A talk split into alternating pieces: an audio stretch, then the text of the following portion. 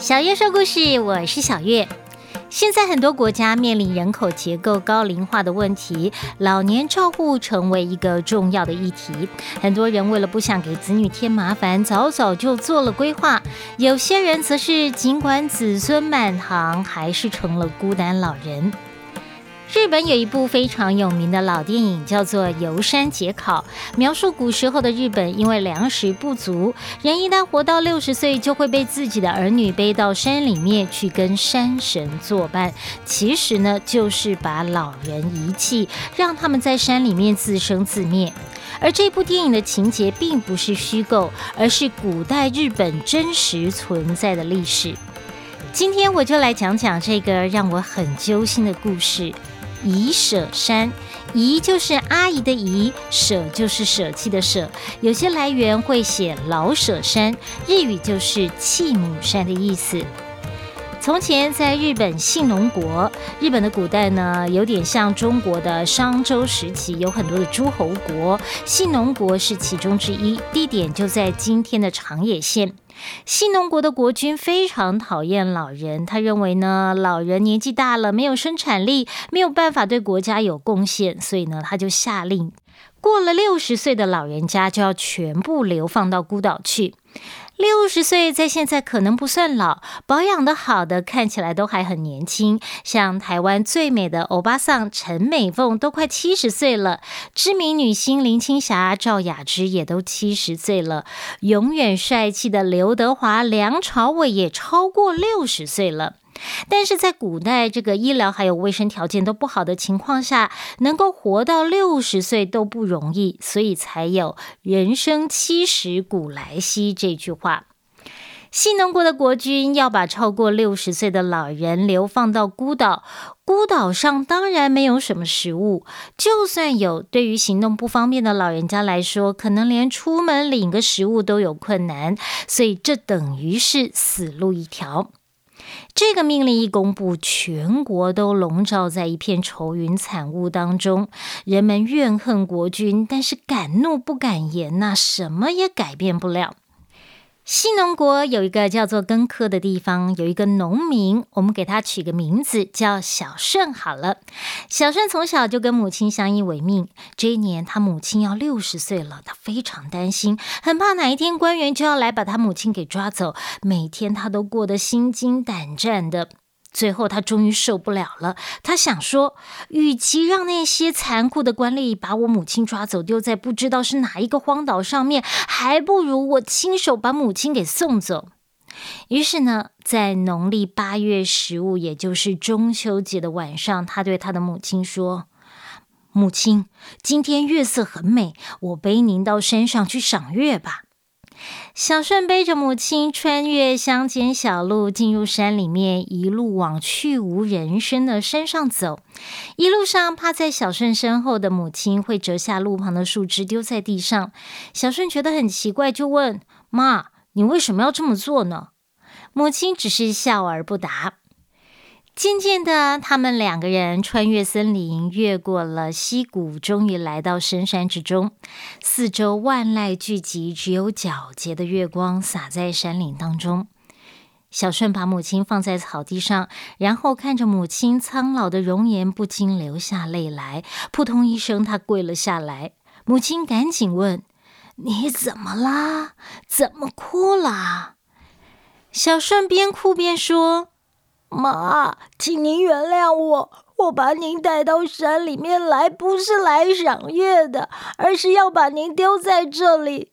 您今年已经六十岁了，与其眼睁睁的看着您被那些残酷的官员抓到不知道什么地方去，我宁愿自己来。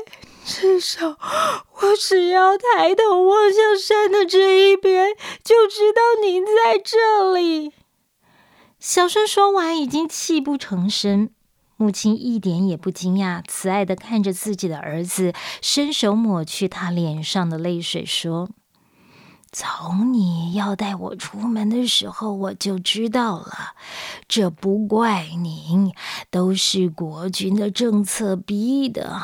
不过，妈妈很开心你能这么做。好了好了，不难过了。趁月色还亮，你赶紧回家吧，不要挂念我，好好照顾自己。快走吧，不要迷路了。小顺听了母亲的话，哭得更厉害了。好不容易止住了哭，在母亲面前拜了三拜之后，他依依不舍地转身离开。回程的路上，他循着扔在路上的树枝，顺利的回到家里。这时候，他才明白为什么母亲沿路折树枝了。原来就是在帮他做记号，让他能够平安回家。回到家以后，小顺看着空荡荡的家里，又望向山上，内心波涛汹涌。母亲一个人在山上还好吗？身上黑漆麻乌的，不知道会有什么野兽，他们会不会把母亲给吃了？我怎么能做出这么不孝的事？各种可怕的画面在小顺的脑袋里面盘旋，他再也忍不住了，立刻起身，沿着原来的树枝记号回到山里面。在那里，他看到母亲闭着眼睛端坐在原来的地方。小顺气喘吁吁扑倒在母亲的面前，大喊：“妈，对不起！”母亲缓缓张开眼睛，看着泪流满面的儿子，问道：“你怎么回来了？”妈，要我把您丢掉，我做不到，我真的做不到。我现在就带您下山，以后不管发生什么事，我能够侍奉您多久就侍奉您多久。就这样，小顺背起母亲，把她带回家。不过，家里有六十岁老母的事情，早晚都会被官员发现的。为了掩人耳目，小顺在地板下挖出了一间地下室，把母亲藏在里面。他跟母亲说：“母亲，为了不让官员发现，我只好把您藏在这里。我会每天送三餐来给您吃的。您受苦了。”母亲慈爱的说：“不苦不苦，能有你这样的儿子，妈妈很高兴。日子就算不好过，但至少我们母子还能在一起，这就是最大的幸福了。”从此，小顺每天照时间拿三餐来给母亲吃，还会陪母亲窝在地下室陪母亲吃饭，说说外面的事情。官员们都没有发现他母亲的存在。过了一段时间，有一天，信农国的国君收到一封来自邻国国君的信，信上说。让我见识一下用灰制成的绳索吧。如果办不到，就不要怪我下令攻打你们信农国。这封信摆明的是来下战帖的。信农国国君收到信，吓得赶紧召集群臣商量：用灰做成的绳子，这怎么可能呢？哎呀，看来一场战争是无法避免的了。但是邻国国力强盛，真的要打起来，信农国肯定会被灭掉。那怎么办呢？这一大群的臣子，没有人想得出来办法。最后，国君只好向全国发出消息：能够制出灰绳的，必有重赏。一时之间，全国的人都在讨论谁会做灰绳。但是好几天过去了，没有一个人有答案。这时候，我们的男主角小顺他就想到了。哎，我妈一直是生活智慧王啊，搞不好她会有什么办法。于是呢，他就到地下室把国君发出的公告告诉母亲。母亲听了之后就说：“哎呀，这有什么难的呢？只要在绳子上抹上大量的盐巴，再烧掉，绳子就不会散开啦。”小顺听了，喜出望外，按照母亲的方法，真的做出了灰绳，献给国君。国君很高兴，赏赐了小顺很多钱。而邻国的使者也只能带着这条灰绳，摸摸鼻子，回自己的国家去了。但是邻国国君不放弃，过了一阵子，就叫使者带着一块玉石来。他说呢，如果不能把丝线穿过这块玉石，就要攻打信农国。信农国国君仔细的观察那块玉石，玉石当中确实有一个弯弯曲曲的小洞，但是根本没有办法穿过丝线啊！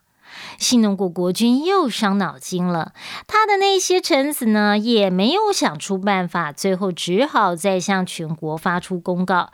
这次呢，又是引起全国人民的一番讨论，还是没有人有任何的答案。于是小盛又去问母亲，母亲听了，笑着说：“哎呀。”真简单呐，只要在一边洞口涂上满满的蜂蜜，再让一只绑了丝线的蚂蚁从另外一边的洞钻进去，蚂蚁闻到蜂蜜的味道，就会在弯弯曲曲的洞里面不断的往前进，丝线自然就被拉出来了。对呀，母亲，您实在是太聪明了，我现在立刻就去觐见国君。小顺听了母亲的妙计之后，就立刻动身来到君王的面前，顺利将丝线穿过玉石。国君一阵赞叹，又赏了小顺很多钱。而邻国使者再度捧着穿着丝线的玉石回国复命了。这个答案听起来很合理哦，但是要把一条丝线绑在一只蚂蚁身上，这也不容易呀。哎呀，反正故事就是这样说的。邻国的国君呢，本来就是故意出难题要刁难信农国的，没想到连两次被破解了，他感到很不可思议，心想：哎，信农国有高人呐，看来不能随便出兵攻打他们了。于是呢，就暂时打消了攻打信农国的念头。但是这个战时呢，并没有持续太久。过了一段时间，邻国的国君又送来两匹母马。哎呀，这个当然不是什么好事，不是什么礼物啦，而是要信农国的国君辨别这两匹马的亲子关系，也就是呢，看哪一匹马是妈妈，哪一匹马是小孩。如果分辨不出来的话，就要开打。看来那时候的人还挺厚道的，要打你之前还先出题考你，先通知你，而不是一颗炸弹嘣的就飞过来。可是呢，这两匹马不管是体型还是毛色都是一模一样，而且呢一样的活蹦乱跳，根本分辨不出来。底下的臣子们也莫可奈何，连国君御用的养马专家也不知道。唉，养了这么一群一问三不知的臣子，这个信农国国君一定快被气死了。还是询问老百姓的意见吧。亲爱的朋友，你们有想到什么方法吗？嗯，跟前两次一样，小声又跑去问妈妈了。妈妈气定神闲的说。我曾经听你过世的爷爷说，只要把草料放在两匹马的中间，再松开两匹马之后呢，你会看到先去吃草的就是小孩，妈妈呢都会等到小孩吃饱了才去吃剩下的草料。小顺听了，觉得非常佩服，同时也赞叹母爱的伟大，连动物都是一样的。小顺又来到宫中，向君王提出让他分辨马匹的请求。接着，小顺就按照母亲的方法，在两匹马中间放上草料，其中一匹马很快就吃了起来，另外一匹马只是静静的在一旁观看。这下，谁是妈妈，谁是小孩，立刻就分辨出来了。在邻国的使者确认之后，也尴尬了，怎么又被破解了呢？只好再度回国去向他们的国君报告。